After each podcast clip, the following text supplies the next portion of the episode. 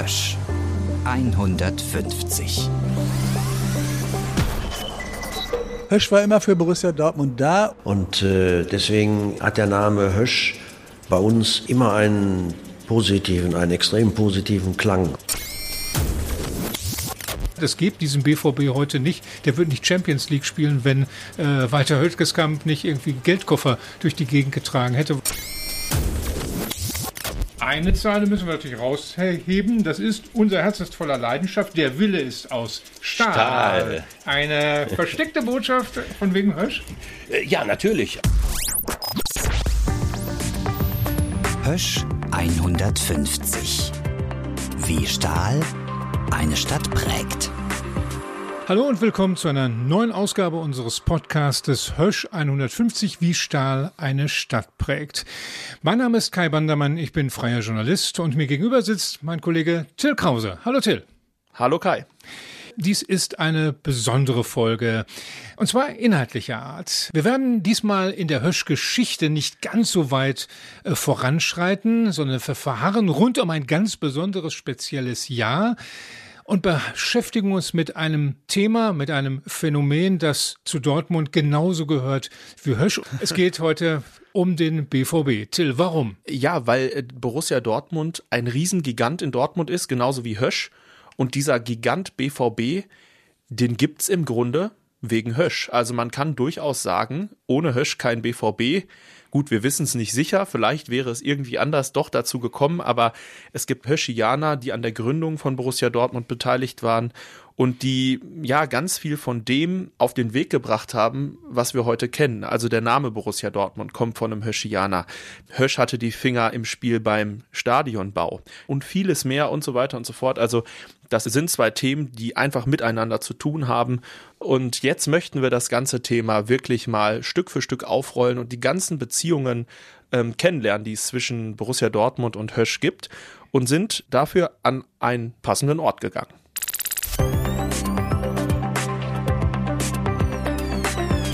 Und jetzt sind wir im Westfalenstadion oder wie es heute heißt, Signal Iduna Park mit einem absoluten BVB-Experten, mit Gerd Kolbe zeigt gerade auf meinen Kollegen Kai Wandermann, aber er ist natürlich gemeint, Gerd Kolbe, BVB-Pressesprecher gewesen, äh, Pressesprecher der Stadt gewesen, BVB-Vereinsarchivar, also der absolute Experte auf dem Gebiet. Hallo Gerd Kolbe, vielen Dank, dass Sie Zeit haben. Ja, hallo, mache ich selbstverständlich gern und ich freue mich auf unser Gespräch. Wo sitzen wir denn hier genau im Stadion? Wir sind auf der Nordtribüne und das sind die angestammten Plätze von Carmen Kolbe, sprich meiner deutlich besseren Hälfte und meiner Wenigkeit. Hier sitzen wir und verfolgen, wenn nicht gerade Corona-Pandemie ist, die Spiele des BVB, ob in der Bundesliga oder im DFB-Pokal oder eben auch in den jeweiligen Europapokalen. Also ich sage immer ein bisschen kühn, Borussia Dortmund hat drei Geburtsdaten. Das erste ist der 1.9.1871. Da wurde in Düren der Hösch-Vertrag unterzeichnet von Leopold Hösch und seinen Verwandten. Ohne Hösch kein BVB. Das zweite ist der 10. Juni 1900. Da wurde die Dreifaltigkeitskirche in der Flurstraße geweiht. Ohne dreifaltig kein BVB. Und das dritte Geburtsdatum ist der 19.12.1909. Also, wenn man so will, das klassische Geburtsdatum von Borussia Dortmund. Als wir Sie gefragt haben, wo treffen wir uns denn, um diese, über dieses Thema ausführlicher zu reden, da haben Sie aber auch gesagt, ins Stadion. Da haben wir gesagt, ach nö, gehen wir doch lieber in ein Museum, gehen wir irgendwie äh, an den Borsigplatz. Aber nee, haben Sie gesagt, das Westfalenstadion, vor allem das alte, das für 1974 gebaute Westfalenstadion, das hat sehr wohl eine enge Verbindung zu Hösch. Ohne jede Frage. Stahl von Hösch. Das alte Stadion ist mit Stahl aus der Westfalenhütte gebaut worden. Und Hösch hat natürlich alles daran gesetzt, stolz wie man war, damals als der Wirtschaftsfaktor Nummer eins in Dortmund, dass hier auch ein firmeninternes Denkmal errichtet wurde in Form der Produkte, die Hösch weltweit bekannt gemacht haben, eben der gute Stahl aus Dortmund, aus der Westfalenhütte von der Dortmunder Hösch AG. Kann man sagen, was hier vielleicht noch von Hösch sein könnte? Welche Bauwerke, welche Tribünen, welche Dachkonstruktion, irgendwas? Oder ist das nicht mehr möglich? Das ist, glaube ich, nicht mehr möglich. Man kann allerdings davon ausgehen, alle Fundamente, die wir hier haben, Stichwort Stahlbeton, sind mit Höschstahl entsprechend sicher und fest hergestellt worden. Und wenn wir heute sehen, nehmen wir mal die Südtribüne, wenn da 25.000 Menschen stehen und vor Freude hüpfen und wippen, dann muss das schon eine unglaublich feste Konstruktion sein, eben mit superhartem Stahl auch von Hösch damals errichtet. Gibt es da eine Geschichte hinter? Warum Höschstahl? Warum ist es dazu gekommen?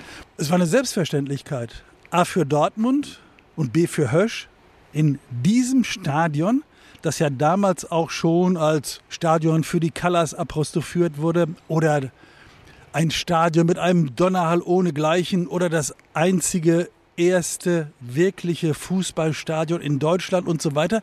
Das hatte also sofort auch ein Alleinstellungsmerkmal und da musste Hösch rein. Und da haben natürlich auch die Stadtväter großen Wert darauf gelegt, dass sich Hösch entsprechend eingebracht hat in die Ausschreibung etc. Und dass man natürlich dann auch ein Angebot gebracht hat, das entsprechend tragfähig war, um hier dann auch platziert und präsent zu sein. Herr Kolbe, Sie haben was mitgebracht. Ja, Hösch war außergewöhnlich stolz darauf, hier präsent zu sein. Und man hat auf der Stadionzeitschrift vom 2. April 1974, also vom Eröffnungsspiel Borussia Dortmund gegen Schalke 04, dann auch eine ganzseitige Anzeige platziert. Und die trage ich jetzt mal vor.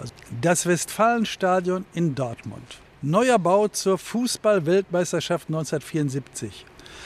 Eine moderne, eine hochmoderne Konstruktion aus Beton, Glas und Stahl.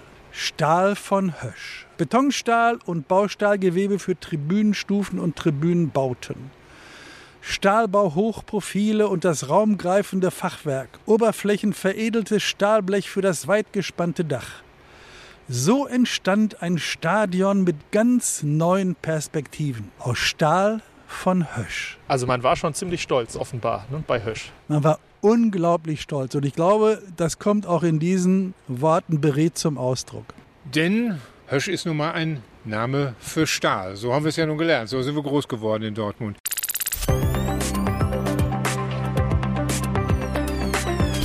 Soweit Gerd Kolbe und die Geschichte des Westfalenstadions. Jetzt gehen wir ganz kurz zurück in die Hösch-Geschichte und zwar in das Gründungsjahr des BVB 1909. Wir sind also im Gründungsjahr 1909 und bevor wir uns ausführlich mit der BVB-Gründung beschäftigen und auch welche Rolle Hösch gespielt hat, möchten wir uns anschauen, was ist bei Hösch selbst passiert im Jahr 1909. Kai, was kannst du da berichten? Das war aus Höschs Sicht ein relativ langweiliges Jahr.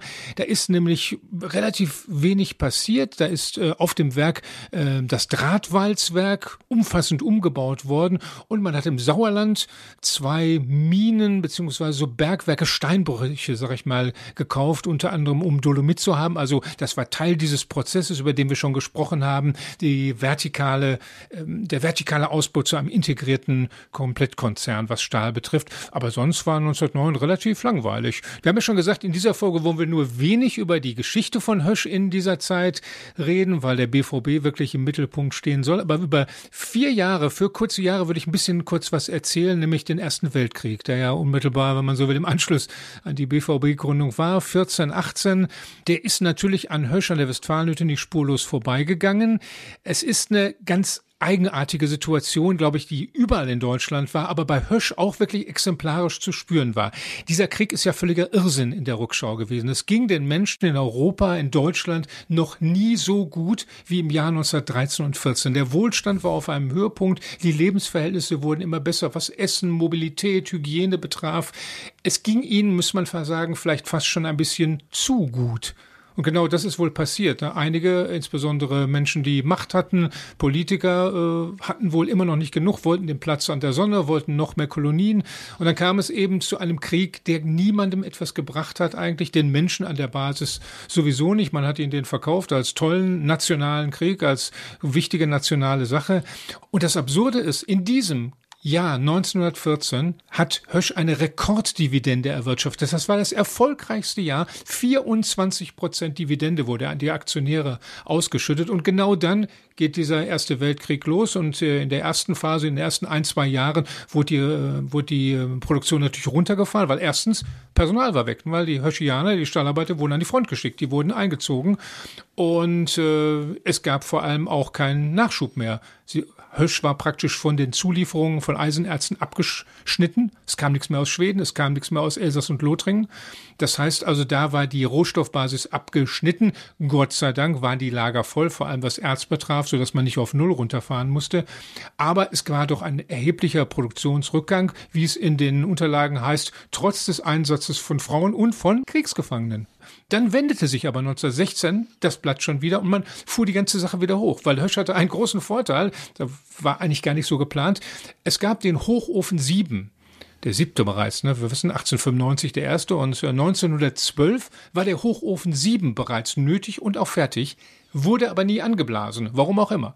Der stand ist also da leer, ungebraucht rum und man stellte fest, 1916 waren die anderen Hochöfen so durch, weil ja auch das Fachpersonal nicht da war, dass sie immer äh, instand setzen konnte, damit sie eben auch wirklich ihre Leistungsfähigkeit behielten. Der wurde praktisch sozusagen verschlissen, die anderen Hochöfen. Aber man hatte das Glück, dass man auf den ungebrauchten Hochofen 7 zurückgreifen konnte. Den hat man praktisch dann angeblasen und war auf dem, fast dann am Ende des Kriegs auf dem Vorkriegsniveau.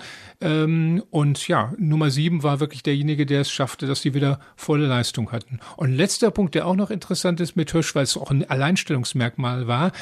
Hösch hatte in den 90er Jahren des äh, 19. Jahrhunderts als erste Kokerei der Welt überhaupt bei, bei Kaiserstuhl äh, eine Benzolfabrik Damals fragte man sich, wofür braucht man Benzol? Und plötzlich im Ersten Weltkrieg, als Benzin knapp wurde und wichtig war für die Panzer und für die anderen Fahrzeuge an der Front, entsann man sich, dass Benzol ein interessanter Benzinersatz ist. Und da war natürlich plötzlich auf einmal die Benzolproduktion in Dortmund so äh, interessant. Mittlerweile gab es das auch an anderen Orten, aber Dortmund, Hösch war der Vorreiter, baute eine zweite Benzolfabrik und damit war natürlich auch Boom, äh, Boom gesichert sodass also am Ende des Ersten Weltkriegs äh, 1918 ja die Firma zwar nicht besser dastand, es gab auch keine Zerstörung bekanntlicherweise, aber sie stand auch nicht wesentlich schlechter da. Es hat ihr also nicht so wirklich äh, ganz wehgetan, aber wir bleiben sicherlich, da sind wir uns einig, dieser Krieg war für alle Beteiligten völliger Unsinn.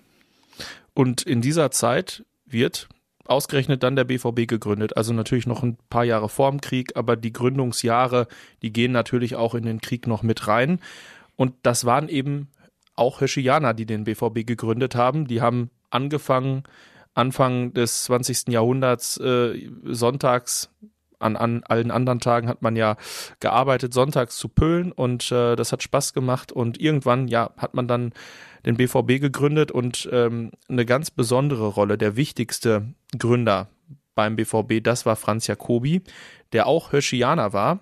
Und äh, das ist in dieser Folge unsere Hösch-Legende. Wie immer präsentiert von Klaus-Dieter Klausnitzer. Hösch 150.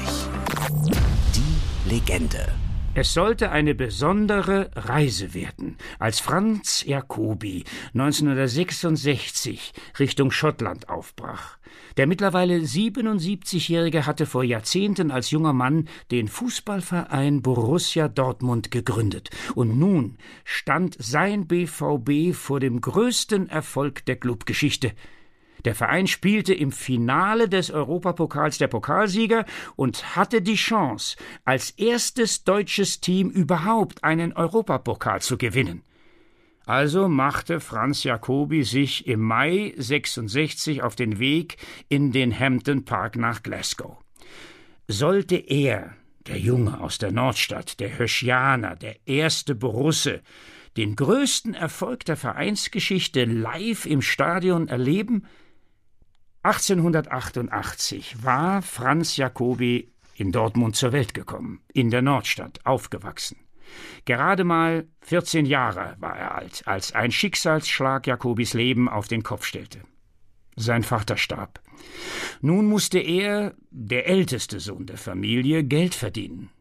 Und so landete Jacobi bei Hösch auf der Westfalenhütte. Dort machte er eine Ausbildung zum Hüttenbeamten. Wie viele Nordstädter in der damaligen Zeit war Jacobi Katholik und besuchte regelmäßig die Dreifaltigkeitskirche im Viertel. In diesen Jahren kam er auch das erste Mal mit dem neuen Sport Fußball in Berührung. Fußball eroberte Deutschland, Dortmund und auch Jacobi. Fortan wurde sonntags gepölt, auf der Weißen Wiese, einem Spielfeld in der Nähe des Borsigplatzes. Das gefiel aber nicht allen. Hubert Dewald, Kaplan der Dreifaltigkeitskirche, lehnte den neuen Modesport Fußball ab. Ein rohes und wildes Treiben sei das. Der Sonntag sei ein Tag für Gott und die Familie, nicht zum Fußballspielen. Die Fronten verhärteten sich Stück für Stück. Das Fass zum Überlaufen brachte schließlich Kaplan Dewald. Am vierten Advent 1909 kündigte er an, dass fortan auch die sonntägliche Nachmittagsmesse eine Pflichtveranstaltung für die jungen Männer sei. Ein Angriff auf den liebgewonnenen Fußball, denn zur gleichen Zeit wurde eigentlich gepölt. Es kam zur Krisensitzung.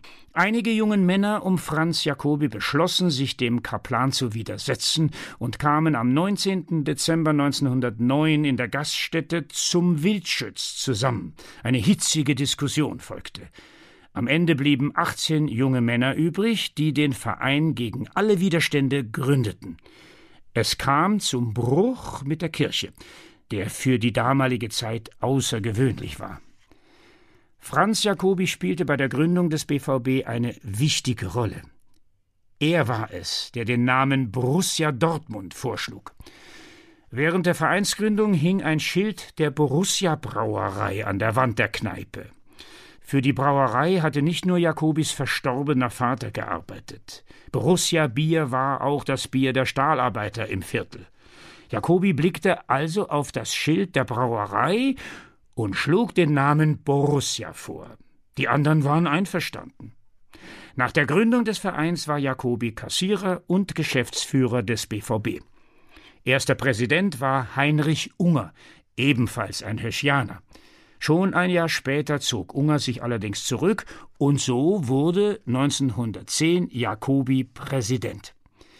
Viele Jahre prägte er den Verein und versöhnte sich schließlich sogar mit der Dreifaltigkeitskirche.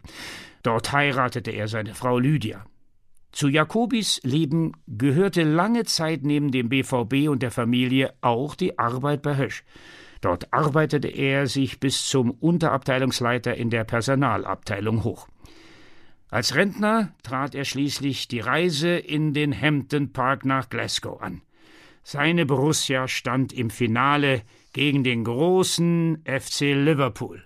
Und tatsächlich, dank einer Bogenlampe von Stanley Buda in der Verlängerung, errang der BVB vor den Augen seines Gründers den Europapokal. Auch danach besuchte er bis zu seinem Umzug nach Salzgitter Anfang der 1970er Jahre die Spiele von Borussia Dortmund. 1979 starb er im Alter von 90 Jahren. Hösch 150. Die Legende.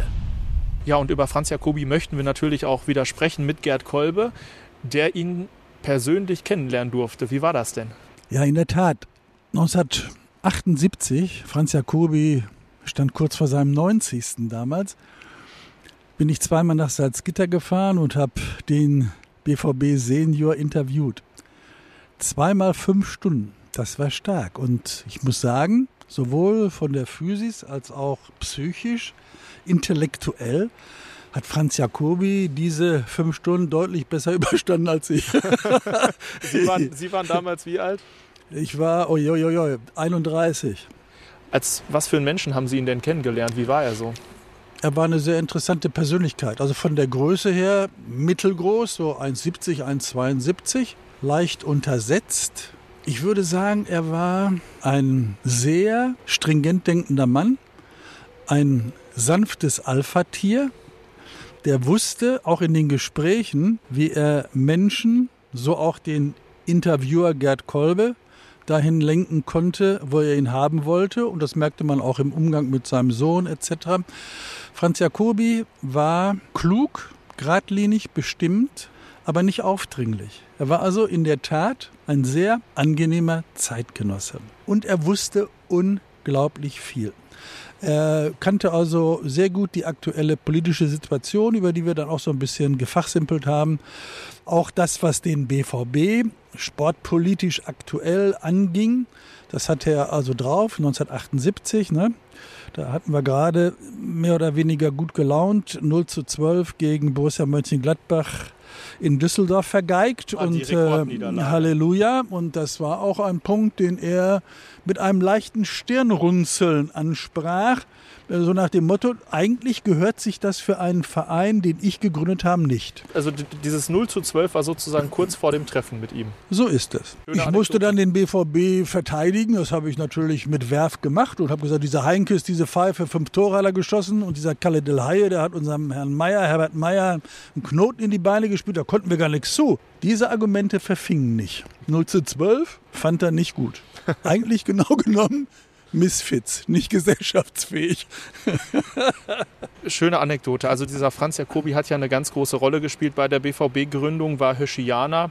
Wie groß war der Anteil von, ich sage jetzt einfach mal Hösch an der BVB-Gründung damals um 1909?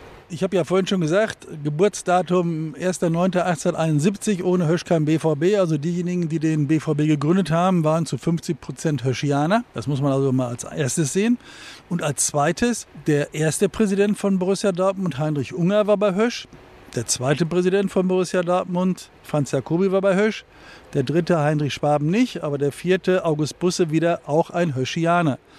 Also Hösch war schon ein ganz zentraler Punkt und hat natürlich auch damals schon im Grunde ja, den BVB mit ins Leben gerufen, letztendlich mit initiiert und direkt oder indirekt auch mit Rückenwind versehen.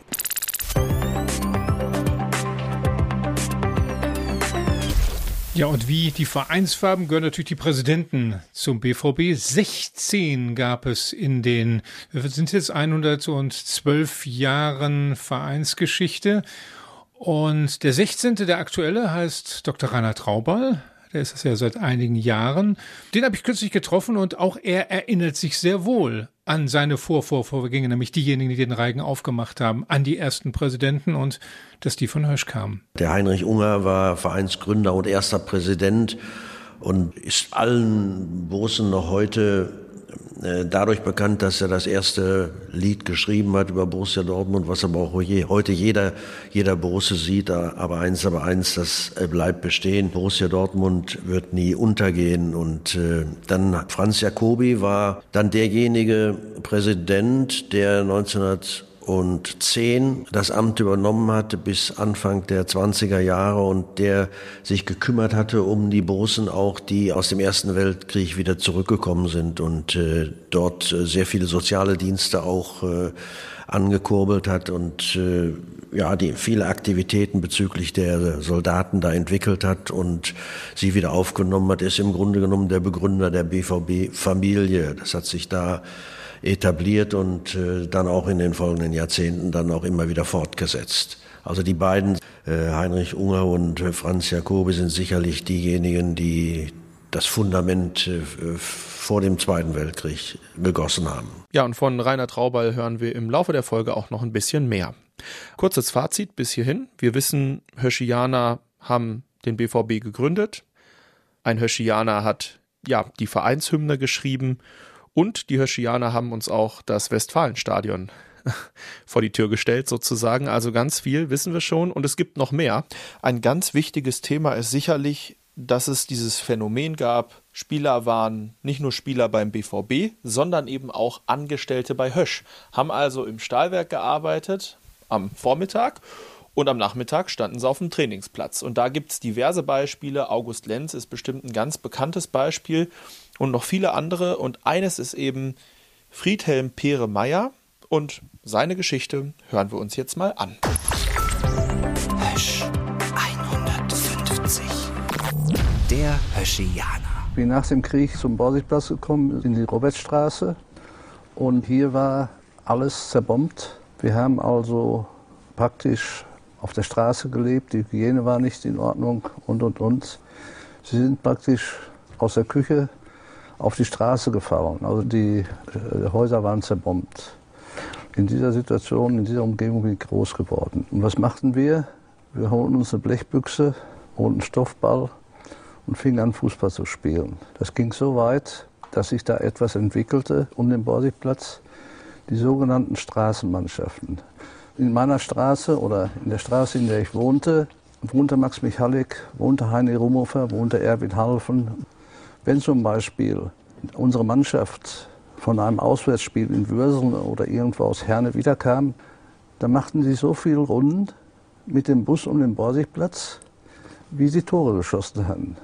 Ja, Fußball äh, war immer schon, vor allem in den frühen Jahren, ein soziales Problem, eine soziale Angelegenheit. Da gab es diese horrenden Gelder nicht. Ich habe äh, Stahlbauschlosser bei Hösch gelernt. Ich spielte gegen Manchester City, das war ein Flutlichtspiel. Und äh, abends kam der Herr Schneider, der Trainer, zu mir und sagte mir, dass ich mit zum Kader der Mannschaft gehöre für das Spiel in äh, Ludwigshafen gegen Offenbach. Und das sollte am Dienstag sein und äh, dann bin ich mit einem Paket Elektroden, ich habe im Stahlbau gearbeitet als Schweißer, über die Sinteranlage gegangen, alles hat mich gefeiert. Einer von ihnen, von, von Hösch, äh, hat es geschafft, wollen wir sagen, so einen Bombenspieler hinzulegen. Und dann habe ich ein Blech auf meinen Körper genommen. Das ist abgerutscht, ein 2 Zentner Blech. Und ich bin auf meine Zehe gefallen. Ich hatte Beckenprellung, Lendenprellung und meine Zehen waren gequetscht. Ich lag im Krankenhaus und die wurden deutscher Meister. Hösch 150. Der Höschianer. Ja, das war also Pere Meyers Geschichte wirklich unglaublich. Der konnte dann tatsächlich nicht beim Meisterschaftsendspiel mitspielen, weil er sich bei Hösch auf der Arbeit verletzt hatte. Aber so war das damals. Ja, vielen Dank möchte ich dann an dieser Stelle nochmal sagen. Ähm, ja, vielen Dank an das Institut für Journalistik. Äh, die haben uns diesen Ausschnitt zur Verfügung gestellt. Vor ein paar Jahren haben Studierende Pere Meyer interviewt und wir durften das dankenswerterweise benutzen. Vielen, vielen Dank. Ja, und das Thema Spieler beim BVB und Mitarbeiter bei Hösch, das möchten wir jetzt nochmal ein bisschen vertiefen, Kai. In den Jahren, in denen Borussia Dortmund größer wurde, nach dem Zweiten Weltkrieg waren das Männer, die da gespielt haben, die mussten trotzdem einem Erwerbsberuf nachgehen. Ich vermute mal, dass sie von Borussia Dortmund so eine kleine Aufwandsentschädigung bekommen haben, aber sie waren eben vom Beruf her etwas anderes. Und viele waren eben beruflich, haben wir festgestellt, bei Hösch angestellt. Wen können Sie uns dann nennen? Wer fällt Ihnen da ein? Also zunächst mal möchte ich an den Grundgedanken anknüpfen.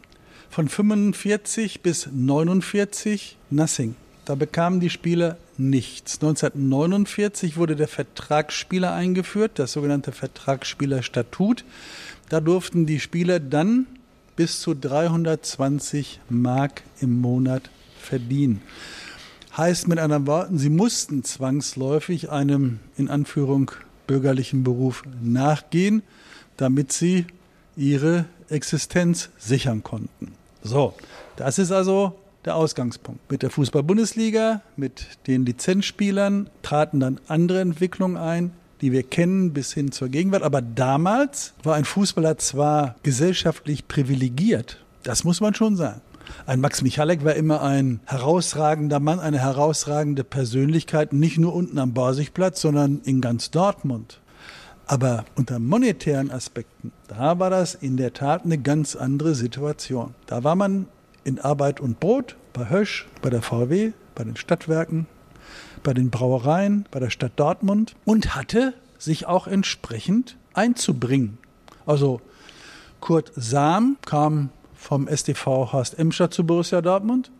Der war bei Hösch in der Eisenbahnabteilung tätig. Erich Wieding, Vereinskollege in Gelsenkirchen von ihm, bei Horst Emscher, war hier im Rechnungswesen tätig. Es gab natürlich dann eben auch den einen oder anderen, der nur geführt wurde, der ein Gehalt bezog, aber da und dort mal aus Gründen der Höflichkeit erschien. Das war August Lenz, der erste Nationalspieler, den wir hatten.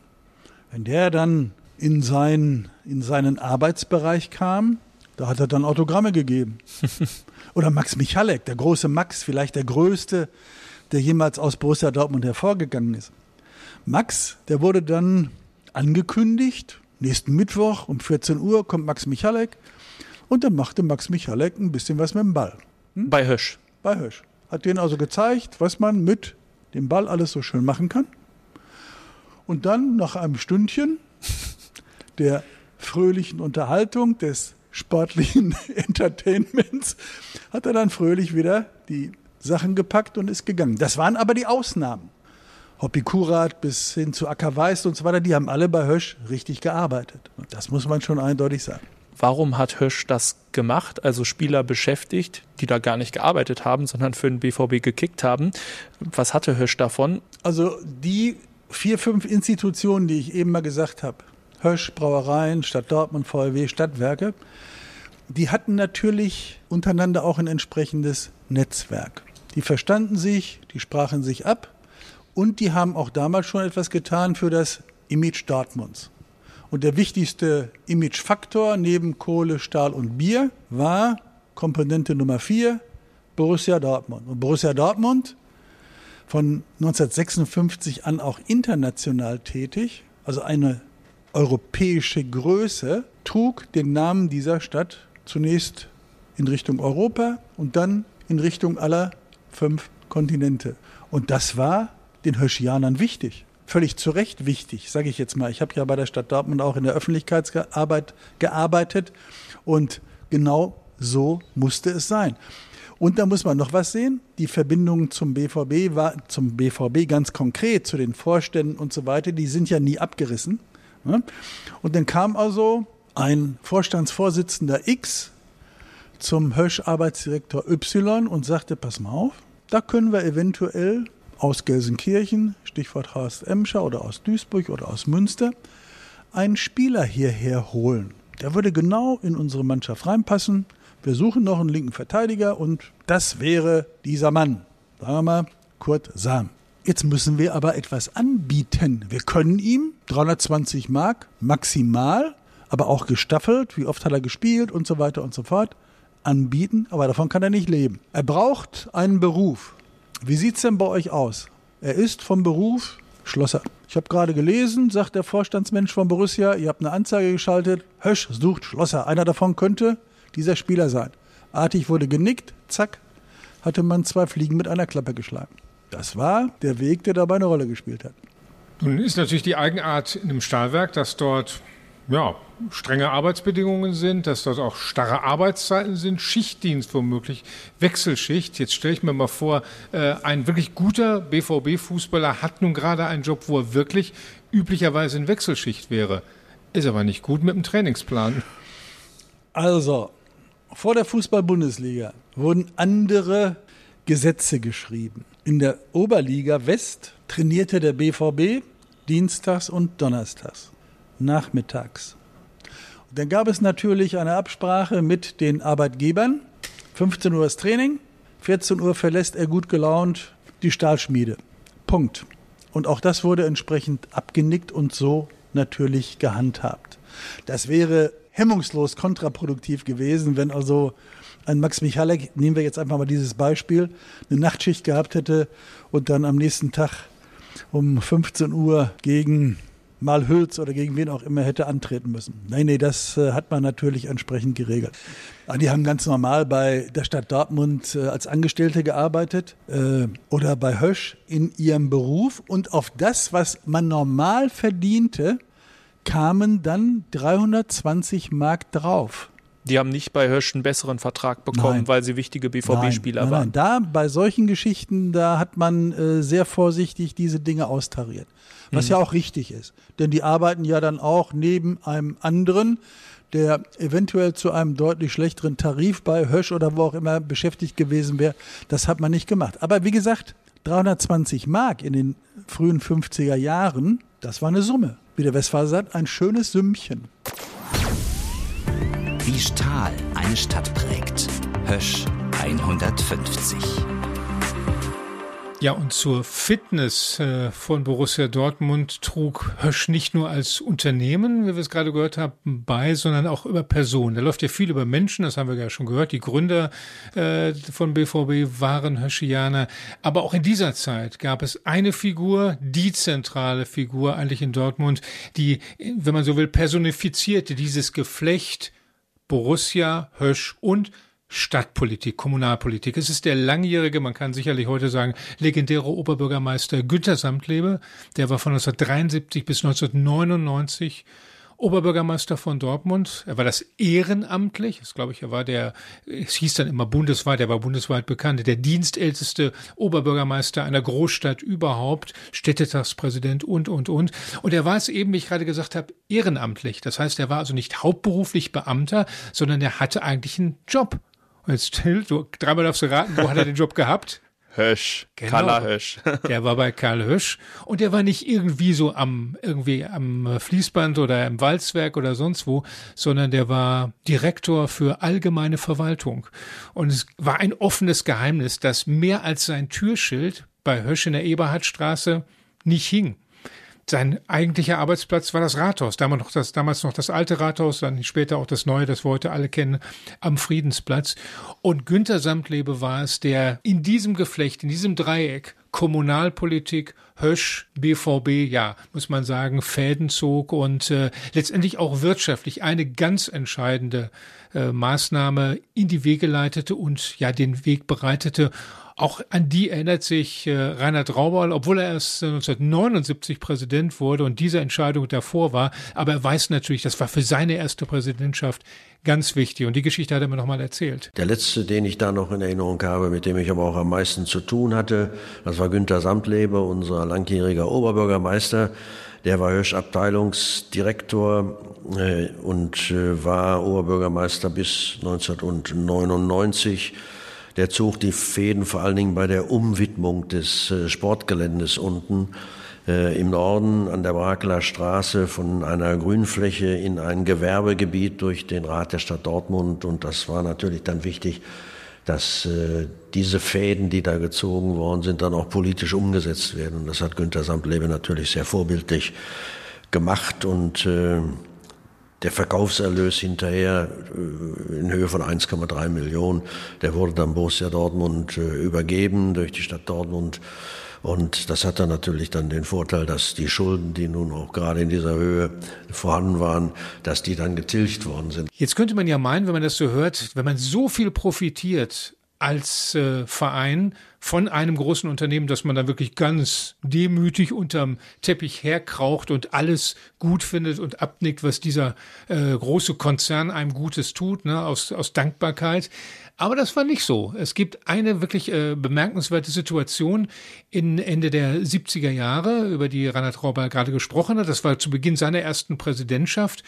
Und da hat er sozusagen, wenn man so will, die Konfrontation gesucht zu einem anderen großen Manager, der auch wirklich voller Selbstbewusstsein war, an den sich viele hier erinnern, Detlef Carsten Rohwoller, der letzte, der dann als Treuhandchef erschossen wurde. Mit dem hat sich, wenn man so will, Rauball angelegt. Die Geschichte von 1979 hat er uns auch nochmal erzählt. Carsten Detlef Rohwedder war der Vorstandsvorsitzende der Hösch AG, war auch im Wirtschaftsrat und dem bin ich auch bestens klargekommen. Wir haben uns dann auch mal ausgesprochen, wie wir die Dinge angehen, denn hier ging es damals ja auch um, um das Stahlwerk, neue Stahlwerk, Stahlwerk jetzt war, glaube ich, damals der Slogan und äh, ich habe ihm gesagt, dass es eine klare und feste Idee von mir ist, den Höschianern zu helfen. Denn Dortmund ist ein, Borussia Dortmund ist ein Arbeiterverein und wenn die Arbeiter ein Anliegen haben, dann werde ich das unterstützen und habe dann, ich glaube gegen den Willen, aber gegen den nicht erklärten Willen von Herrn Rohweder, habe ich dann die, die Arbeitnehmer im Stadion vor einem Bundesligaspiel demonstrieren lassen und das hat er mir hinterher hoch angerechnet, wie er gesagt hat, äh, obwohl es gegen seine äh, unternehmerischen Überlegungen war, denn ist ja klar, dass die äh, zunächst zu entscheiden hatten und wenn dann eben kein Stahlwerk gebaut wird, dann kann es ja nur darum gehen, dass die, die Gegenseite wäre, also in diesem Fall, dass die Arbeitnehmer dagegen demonstrierten. Und diese Möglichkeit habe ich ihnen eröffnet, obwohl in unserer Satzung eben steht, Borussia Dortmund ist äh, in dieser Beziehung und politisch neutral. Haben wir trotzdem gemacht, hielten wir auch für richtig. Also wir haben jetzt schon einige Personen kennengelernt, die sowohl beim BVB als auch bei Hösch ihre Finger im Spiel hatten. Und ich glaube, so viel kann ich verraten. Es gibt noch weitere Personen, ähm, die genau diese beiden Kriterien erfüllen, die wir jetzt gleich im Gespräch mit Gerd Kolbe kennenlernen. Und er hat uns auch noch erzählt, wie Hösch sonst so den BVB unterstützt hat.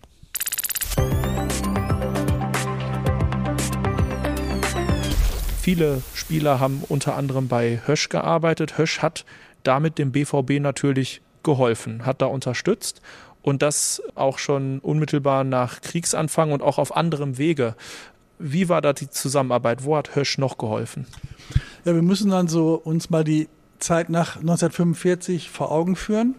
Die Rote Erde durch Bomben weitgehend zerstört. Die Tribüne war ein Trümmerfeld. Und darüber hinaus haben dann die Alliierten, in dem Falle die Briten, das Stadion gesperrt für eigene Zwecke. Wo konnte Borussia Dortmund spielen? Querverbindung zu Hösch, Hösch Park, da ging es. Der damalige Arbeitsdirektor Alfred Bernsen hat dann die Anlage zur Verfügung gestellt und die allerersten Spiele nach dem Zweiten Weltkrieg 1945 bis 1946 hat Borussia Dortmund im Höschpark absolviert hierher in die Rote Erde kam man erst mit der Einführung der Oberliga West. Aber da war man natürlich den Höschianern unheimlich dankbar. Diese private Anlage stand dann Borussia Dortmund für Trainingszwecke, nicht nur der ersten Mannschaft, auch der zweiten Mannschaft, auch der Jugendmannschaften und für die Spiele selber zur Verfügung. Eine unglaublich generöse Haltung. Und das hat man in der Tat den Höschianern nie vergessen. Hösch war immer für Borussia Dortmund da und die Hösch-Anlage war immer für den BVB offen.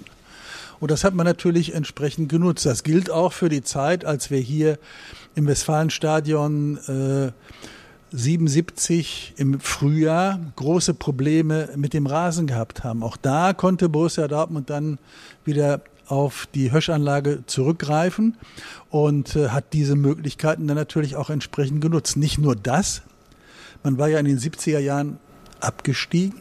Ich sage es ungern, aber es ist leider eine Tatsache. Man war pleite und Heinz Günther als Sanierer, ein Mann der Wirtschaft, der dann eben auch seine eigenen Beziehungen zu Hösch hatte, hat dafür gesorgt, dass sich Hösch auch weiterhin geöffnet hat. Die ganze medizinische Abteilung, sowohl die technischen Gerätschaften als auch die Ärzteschaft, hat sich um den BVB gekümmert. Die Mannschaft, die 76 aufgestiegen ist, die kannte Hösch bestens. Die kannte die damaligen Ärzte etc. pp, die Masseure und so weiter und so fort. Die gingen da ein und aus. Hösch hat dafür gesorgt, dass die Truppe fit war. Hat Hösch auch finanziell geholfen in der Zeit? Direkt nicht. Das äh, hätte man auch nicht erwarten sollen oder können. Aber es gab einige Höschianer, Walter Hölkeskamp zum Beispiel, der war bei uns unter dem schönen Sammelbegriff der Mann mit dem Geldkoffer bekannt. Walter Hölkeskamp war in Dortmund genial vernetzt, alter Borusse, Vereinsmitglied von Kindesbeinen an und hat dann also Sponsoren gesucht und gefunden, war also ein Türöffner.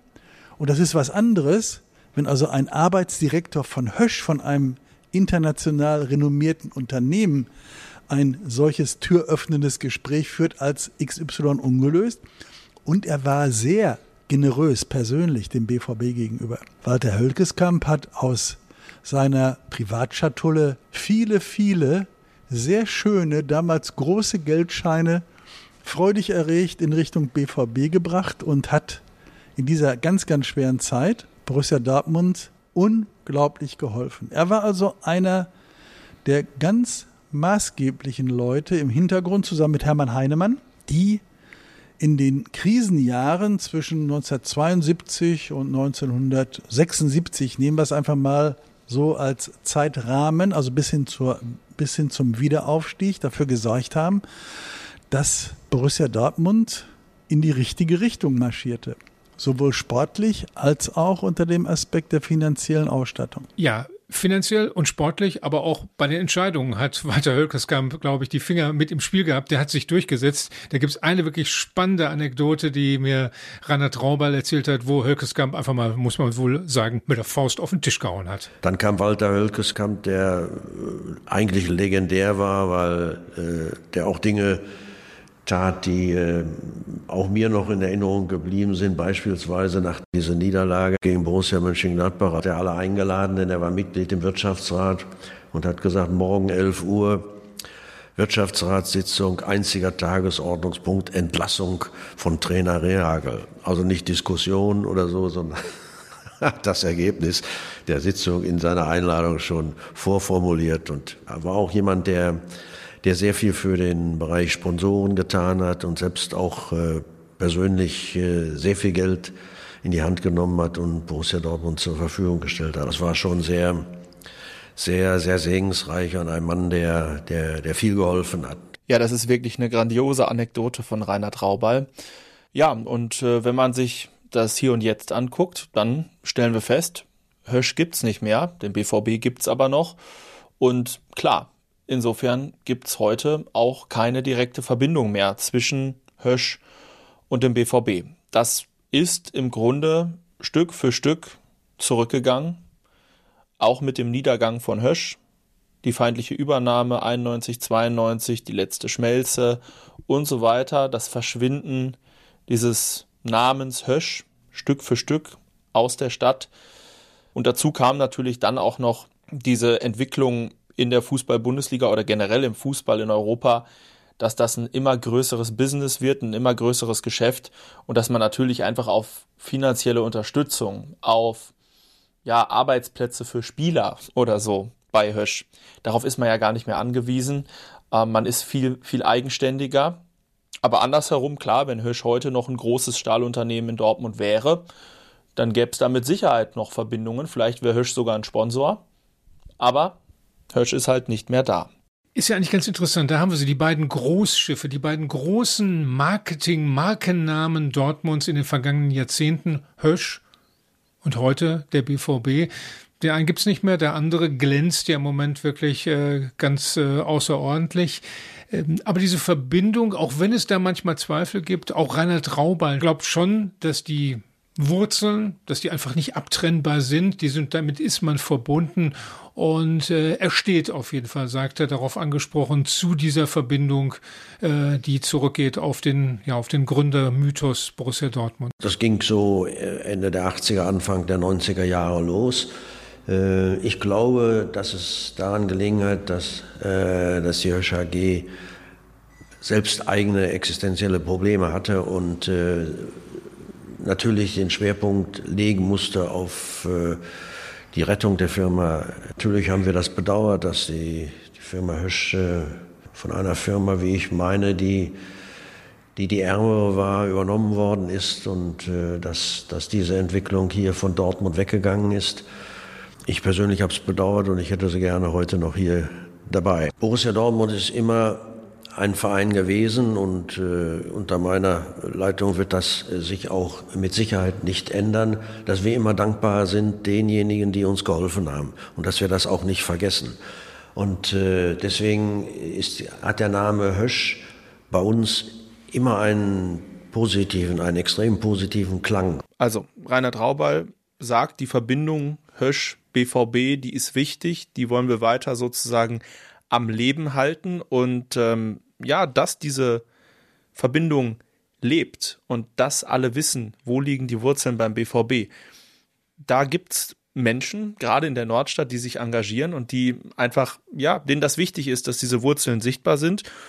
Und ähm, ja, ich glaube, die wichtigste Akteurin in der Nordstadt, die sich ähm, ja um die Sichtbarkeit der BVB-Wurzeln sehr bemüht. Das ist wieder Annette Kritzler. Klar, die hatten wir schon kennengelernt in der vergangenen Folge und äh, mit der haben wir auch noch mal über den BVB gesprochen. Hösch 150. Hier Höschels. Ja, und jetzt sind wir in der Nähe von einem ganz historischen BVB-Ort und bei uns ist wieder Nordstadt-Expertin Annette Kritzler. Frau Kritzler, wo sind wir hier? Ja, wir sind äh, nur einen Steinwurf von der Weißen Wiese entfernt. Man kann quasi schwarz-gelb schnuppern, wenn man möchte. Also die Weiße Wiese, das war sozusagen der allererste oder der bekannte Spielort von Borussia Dortmund. Vielleicht nochmal zur Einordnung, wie sieht dieser Ort heute aus? Wo gucken wir drauf? Auf ein Freibad. Man muss das ja ein bisschen genauer formulieren. Das ist ja nicht nur die Fläche des Freibades, sondern also die Mittelleitplanke entspricht äh, nahezu der Mittellinie auf dem Spielfeld. Also wer heute an der Stockheide über die Brakler Schnellstraße vorbeifährt, muss sich immer bewusst machen, hier quert man historischen Grund. Wie muss man sich das vorstellen, die Anfänge? Gingen die Höschianer sozusagen nach der Schicht auf eine weiße Wiese und spielten Fußball? Nö. Natürlich nicht. Es gab eine Sechs-Tage-Woche. Der einzige Tag, an dem man Fußball spielen konnte, war der Sonntag.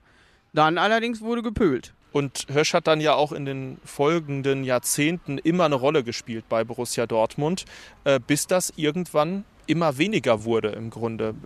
Wie kam es dazu? Wir haben einen Bruch ungefähr an dem Punkt, wo die Fußballer nicht mehr darauf angewiesen sind, neben dem Fußballspiel auch noch arbeiten zu müssen. Das heißt, jetzt kommt die Bundesliga ins Spiel und damit ist die Notwendigkeit nicht mehr gegeben, auch noch nebenher Stahl zu kochen, um dann erfolgreich Fußball zu spielen. Gut, und äh, dann brechen die Verbindungen größtenteils ab kommen aber irgendwann wieder auf. Wie ist es dazu gekommen? Es ist so, dass sich hier am Borsigplatz viele Menschen gewünscht haben, dass äh, die etwas dünne Verbindung wieder gestärkt wird, dass das dünne Band doch mal wieder zu einem ordentlichen Seil wird. Und ich darf das ohne Übertreibung sagen, ich bin sicherlich eine treibende Kraft in dieser Hinsicht gewesen. Es gibt aber noch einen Vorgänger. Also es gab 1999 einen Ratsvertreter Reinhold Giese, der immerhin dafür gesorgt hat, dass an das Gründungshaus, den ehemaligen Wildschütz, eine Erinnerungstafel angebracht wird. Aber allein die Tatsache, dass er da richtig dicke Bretter bohren musste, damit der BVB diese, diese Tafel bezahlt, spricht ja schon dafür, dass da kein, keine Identität Identifizierung mit dem Gründungsort mehr vorhanden war. Die Gründe dafür spare ich jetzt mal aus. Die sind sehr vielfältig. Ich hätte da viele Ideen dazu, aber es tut hier, glaube ich, nicht zur Sache, sondern entscheidend ist, dass dann 2006 so eine verrückte Frau wie ich die Idee hatte, Führungen zur Gründungsgeschichte des BVBs zu machen. Und 2008 passiert ja dann das große Wunder. Wir bekommen Jürgen Klopp als Trainer. Und mit Jürgen Klopp kommt ein ganz neues Denken bei Borussia auf und man findet einen neuen Slogan, die echte Liebe. Und da Jürgen Klopp und seine Frau also wirklich ganz, ganz großartige Persönlichkeiten sind und sich hier im Viertel, ganz besonders eben in der Dreifaltigkeit-Kirche, auch immer mal wieder gezeigt haben. Ähm, und dann natürlich das 100-jährige Jubiläum. Da, muss man ganz klar sagen, entdeckt der Verein seine Wurzeln wieder. Und im Zuge dieser Entwicklung zwischen 2006 und 2009 wird dann auch der runde Tisch BVB und Borsigplatz gegründet, weil es hier eben Menschen gibt, die gerne wollen, dass der BVB sich seiner Wurzeln erinnert und zwar nicht nur bei den Meisterfeiern und bei den Pokalfeiern, sondern dauerhaft. Dieses Viertel atmet schwarz-gelb. Und dieser runde Tisch ist im letzten Jahr in eine feste Vereinsstruktur übergeben worden. Und dann hat man sich sehr, sehr stark da eingesetzt, ganz viele schwarz-gelbe Aktivitäten hier auf den Weg zu bringen. Äh, da gehören sicherlich die Führung der Borsigplatz-Touren dazu und die tolle Versteigerung in Pommes Rot-Weiß, die schwarz-gelbe Gründerzeit, aber auch die schwarz-gelbe Osterhasen-Aktion, die Osterhasen-Rallye oder das Höschparkfest, wo es dann auch diesen Sponsorenlauf gegeben hat auf den Spuren der Borussia, weil an all das muss man die Menschen und vielleicht auch den BVB immer mal erinnern. Welche Defizite sind denn trotzdem noch da? Wo ist noch Luft nach oben bei dem Thema BVB und Wurzeln und Sichtbarkeit der Wurzeln auch im Stadion und im Vereinsumfeld? Ganz klar, hier fehlt ein Franz-Jacobi-Denkmal. Meiner Meinung nach. Und zwar auf dem Borsigplatz. Das wäre gut. Äh, überhaupt, wenn, wenn ich jetzt mal äh, auch an das denke, was Janni Grosecki so von Argentinien beispielsweise erzählt. Also mir fehlen hier äh, sämtliche 18 Gründer. Die Konterfei von allen im Viertel um das nochmal deutlich zu machen. Der runde Tisch hat ein Nashorn mit den 18 Gründern immerhin schon mal auf den Borsigplatz gebracht. Dieses Nashorn trägt den Namen Hoppi wegen Hoppi Kurat. Und wir haben das große Glück gehabt, mit seiner Frau das Ganze auf dem Platz einweihen zu dürfen. Äh, davon müsste es mehr geben. Ich bin so ein bisschen überrascht, wenn ich mir das Trainingsgelände angucke und die Straßennamen dort sind an die Gründer angepasst. Aber hier, wo sie eigentlich gewohnt haben, da heißt so gar keine Straße nach denen. Ne? Könnte aber noch passieren. Man weiß es nicht. Und ich blicke voller Zuversicht in die, in die Zukunft. Ich bin ganz, ganz sicher, dass wir noch ein bisschen schwarz-gelber werden. Sie arbeiten da an dem einen oder anderen Projekt, das noch nicht ganz spruchreif ist. Ich und andere. Ich bin da nicht alleine. Auf jeden Fall. Ja, So ist das. Gut, Frau Christler, vielen, vielen Dank für Ihre Zeit. Sehr, sehr gerne. Hösch 150. Hier Höschels. Und es gibt noch jemanden, der starke Bezüge hat zur Nordstadt, zum Fußball und zum BVB ganz besonders. Und äh, das ist jemand, der relativ bekannt geworden ist in seinem Beruf. Sportfans kennen ihn auf jeden Fall. Und das, deswegen ist er diesmal unser Promi. Das ist der Sportkommentator Hansi Küpper. Hösch 150. Der Promi. Nicht nur, weil es bei Podcasts so üblich ist und weil wir Kollegen sind, sondern weil ich Hansi Küpper, den ich glaube ich noch nie im Leben Hans-Georg angesprochen Sehr habe. gut so, sehr gut so.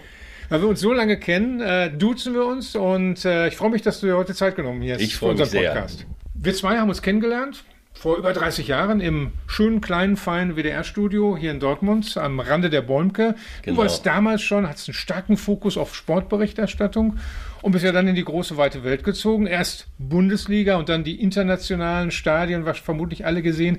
Welches Stadion außer unserem Tempel ist für dich das tollste? Oh, da müsste ich jetzt lange nachdenken. Also ich fand San Siro immer überwältigend, natürlich, also die großen Stadien. Äh, Wembley, gut, das sind so die großen äh, Kathedralen, in denen man sich äh, richtig wohlgefühlt hat. Und aus meiner persönlichen Erinnerung halt, weil ich es damals kommentiert habe, werde ich nie vergessen, dieses kleine ganz enge Stadion in Auxerre, wo Borussia Dortmund damals das Halbfinale gewonnen hat, ins Finale eingezogen ist, wo ich über 120 Minuten plus Elfmeter schießen eine Stimmung erlebt habe, äh, wie ich es danach in der geballten Form selten erlebt habe. Erst beim WDR, Bundesliga, WDR 2, Bundesliga-Konferenz, legendär. Dann bist du gewechselt zum Fernsehen, bei verschiedenen Sportsendern, jetzt bei Sky als Reporter von Spielen, aber auch als Experte in diversen Talkrunden. Aber du sagst letztendlich, auch wenn du in die weite Sportjournalismuswelt gegangen bist, du bist ein Kind des Ruhrgebiets. Erzähl mal ein bisschen, warum bist du in Ruhr? Ja, definitiv. Ich bin in, äh, in Essen geboren. Ich bin in Werne groß geworden. Da bin ich also mit vier Jahren mit meinen äh, Eltern und meinen Brüdern äh, hingekommen. Ich war äh, mit meinem fünften Lebensjahr schwarz-gelb, bis der Arzt kommt.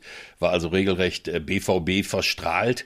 Und ähm, ich habe in Dortmund hier beim Landesstudio meine ersten Schritte dann als Hörfunkkommentator gemacht. Und zwar eigentlich immer so etwas wie meine zweite Heimat, Dortmund. Also wir haben gewohnt in Werne und wenn Borussia spielte, bin ich äh, halt mit meiner Fahne gekommen und habe dann hier meine ersten Schritte äh, beim WDR gemacht. Und das Interessante und Spannende ist, finde ich, du hast auch eine Beziehung, in dem wahren Worte, eine Beziehung zu Hösch. Erzähl doch mal. Ja, definitiv. Also äh, ich habe ja äh, 1986 äh, Roswitha geheiratet, die bei Hösch und mit Hösch groß geworden ist, die für verschiedene äh, Firmen innerhalb von Hösch gearbeitet hat, Hösch Töckner, äh, Hösch, Teckner, äh, Hösch MFD und von daher habe ich sie sehr oft abgeholt, 300 Meter vom Borsigplatz entfernt, bin mit äh, unserem ersten Kind immer hingefahren, um, äh, um die Mama bei Hösch abzuholen. Du hast selbst schon gesagt, du bist ein Schwarz-Gelber durch und durch.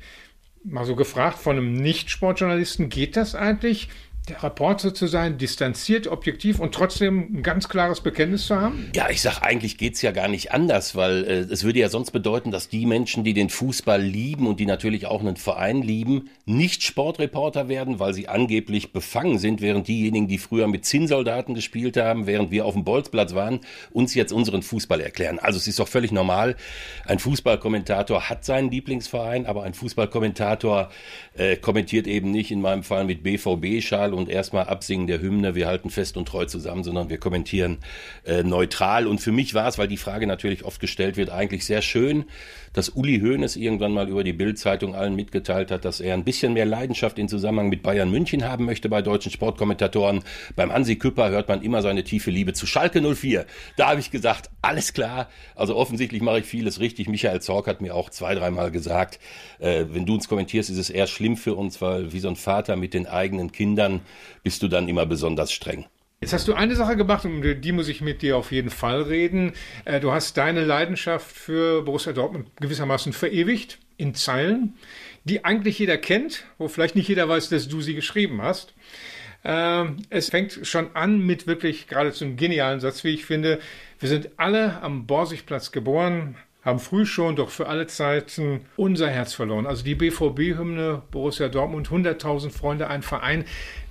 Wie bist du darauf gekommen, dieses zu schreiben? Wie kommt man auf solche Zeilen? Ja, es war zunächst mal äh, ganz merkwürdig. Im Jahr 2007 habe ich angefangen, für meine Heimatvereine Hymnen zu schreiben. Die hatten mich mal gebeten und das war ein großer Erfolg beim SV Hermann, äh, bei der Varia Davensberg. Und dann äh, kam genau diese Zeit, als Borussia plötzlich wie aus dem Nichts wieder richtig im Abstiegskampf war, wo hier wirklich äh, große Angst herrschte in Dortmund, äh, wo dieses Derby am vorletzten Spieltag bei allen in den Köpfen war mit dem möglichen Szenario, Borussia steigt ab, Schalke wird in Dortmund deutscher Meister. Und in dieser Situation habe ich gesagt, ach Mann, ich habe jetzt die Hymnen geschrieben für die kleineren Vereine, aber was Herzblut, Leidenschaft, Verbundenheit angeht, kann man das ja auch mit Borussia machen. Und da habe ich halt äh, mitten im Abstiegskampf ähm, äh, diese Hymne geschrieben. Das ist keine Hymne über große Spieler, über äh, Titelgewinne. Es ist halt eine Hymne über ja, die Verbundenheit der Menschen mit einem Fußballverein. Habe mich natürlich sehr gefreut, äh, dass, dass die Hymne damals so gut angekommen ist. Glaube auch, dass die Menschen einfach spüren, dass da wirklich jede Zeile mit, äh, in diesem Fall schwarz-gelbem Herzblut, äh, geschrieben wurde und freue mich natürlich sehr, dass dieses Wir sind alle am Borsigplatz geboren tatsächlich auch zu einem Synonym für viele geworden ist. Äh, wir sind Borussen und folgen dem BVB, egal wohin es geht. Eine Zeile müssen wir natürlich rausheben. Das ist unser Herz ist voller Leidenschaft. Der Wille ist aus Stahl. Stahl. Eine versteckte Botschaft von wegen Hösch? Äh, ja, natürlich. Also ähm, es gibt ja diesen, diesen Dreiklang äh, Kohle, Stahl und Bier. Ich habe hinterher auch noch eine Stadthymne Dortmund gemacht, die kann man sich bei YouTube angucken. Die heißt Stolzes Dortmund, ein wunderschönes Video von meinem, von meinem Sohn. Und das war halt immer dieser Dreiklang und so habe ich es ja auch erlebt. Also Hösch äh, war immer Dortmund, Hösch war der BVB, wenn es äh, stimmt. Ich habe es selbst natürlich nicht erlebt. Dann hat Hösch ja zum Teil äh, die Schichtzeiten leicht gewechselt, damit nicht zwei Schichten von der Anstoßzeit in der Roten Erde betroffen waren. Also dass äh, ein Unternehmen und eine Stadt und ein Fußballverein so eng und so dicht zueinander gehören wie Dortmund, Hösch und der BVB. Äh, das habe ich dann äh, tatsächlich auch als, als Kind so erlebt. Wenn wir auf den Beginn nochmal zurückkommen, äh, wir sind alle am Borsigplatz geboren, was ja natürlich ein Bild ist, du hast es gerade schon angesprochen. Was bedeutet für dich Vielleicht nochmal der, der Borsigplatz. Ist ja erstmal einfach nur ein Verkehrsknotenpunkt. Oder mehr? Ja, es ist ein Verkehrsknotenpunkt. 100 äh, Meter weiter liegt der, der Gründungssaal von Borussia Dortmund, in dem ich dann auch drei, vier Mal war. Das sind dann äh, ein bisschen öfter sogar inzwischen. Äh, sind ganz besondere Momente. Und ich erinnere mich, wenn ich Europacup-Spiele übertragen habe, damals noch für den WDR, und ich bin aus Werne gekommen, dann habe ich es fast als Ritual äh, mir selbst auferlegt, über die 236 reinzukommen, zweimal durch den Borsigplatz zu fahren, dann zum Westfalenstadion zu fahren und dann den Glauben zu haben, diese Runde heute, die überstehen wir auch. Und äh, mein Ziehvater Kurt Brumme, dem ich äh, auch viel zu verdanken habe, der hat in einer legendären Reportage vom 5. Mai 1966, Borussia holt als erster deutscher Verein einen Europapokal, hat er am Ende auch den wunderschönen Satz gesagt, der mir immer so im Kopf noch äh, rumspukte ähm, elf glückliche Männer vom Borsigplatz, elf Jungs aus dem Land der roten Erde. Also das hat mich so richtig überwältigt. Von daher bin ich dem Borsigplatz äh, mit allem, wofür er steht, tatsächlich extrem verbunden. Hansi, ganz herzlichen Dank. Sehr gerne. Hösch 150. Der Promi. Und damit sind wir fast schon am Ende der Folge angelangt und jetzt möchten wir noch mal ein Fazit ziehen. Ich persönlich bin total überrascht, wie viele Verbindungen es zwischen Borussia Dortmund und Hösch gibt. Dass es da Verbindungen gibt, das war natürlich klar, aber dass es so viele sind und dass die Geschichte des einen ohne den anderen eine ganz andere gewesen wäre, das war mir in dem Ausmaß doch nicht bewusst. Und ähm, ja, zu Hochzeiten, so in den 70ern, das haben wir ja jetzt auch in dieser Folge ganz ausführlich besprochen, da ähm, muss das eine ganz besondere Beziehung gewesen sein. Ich habe da das, das schöne Zitat in der Zeit gelesen, in einem Artikel von 1973. Rund um den Borsigplatz lebte alles für Borussia und fast alle lebten von Hösch. Also man lebte für den Verein und von Hösch, finde ich, ist ein schöner Bezug, der natürlich heute so nicht mehr gilt, aber man lebt immer noch für Borussia und in Gedanken und im Herzen und im Kopf trägt man irgendwie so das, was Hösch ist, weiter mit sich. Ich glaube, was mir auch nochmal so, so im Kopf bleibt, wenn man äh, im Stadion Umfeld so unterwegs ist, dann sagt man immer, wir sind auf Kohle, Stahl und Bier gebaut. Und ich glaube, da muss man klarstellen, es ist hauptsächlich Stahl. Klar, auch ein bisschen Kohle und Bier, aber eigentlich ist der BVB der Verein der Höschianer, der Verein der Stahlwerker. Und was mir so jetzt deutlich geworden ist, Till, ist, dass sich ähm, in der Art und Weise, wie sich Borussia Dortmund aufstellt, auch durchaus der Strukturwandel in unserer Stadt Dortmund in den letzten 20, 30, 40 Jahren gut widerspiegelt. Am Anfang, ne, darüber haben wir jetzt lang und breit gesprochen, war es Hösch, Hösch, das den BVB erhalten hat. Es gibt diesen BVB heute nicht. Der wird nicht Champions League spielen, wenn äh, Walter Höttgeskamp nicht irgendwie Geldkoffer durch die Gegend getragen hätte, womöglich mit eigenem Geld. Also ist unbestritten, das ist so, aber diese Firma gibt's nicht mehr. Und wenn ich mir jetzt so die großen, auch die großen Dortmunder Unterstützer angucke, dann merke ich, ja, das ist das neue oder das zumindest das dauerhaft innovative, erfolgreiche Dortmund. Das ist die Signal Iduna Versicherung, also ein Dienstleister. Das ist Vilo, ein Unternehmen, das zwar auch weit über 100 Jahre alt ist, aber eben das Glück hat, dass sie ein super modernes und in der Welt überall gefragtes Produkt haben und die sind einfach gut und modern aufgestellt. Und als drittes, als absolut neues Beispiel, Adesso der Jugendsponsor, der Jugendunterstützer von Borussia Dortmund, eine IT-Firma, die es gerade mal 25 Jahre gibt, gegründet von einem Jungen aus Dortmund, aus dem Dortmunder Norden, äh, der inzwischen Informatikprofessor ist und wirklich eine Riesenfirma aufgebaut hat mit dreieinhalbtausend Mitarbeitern.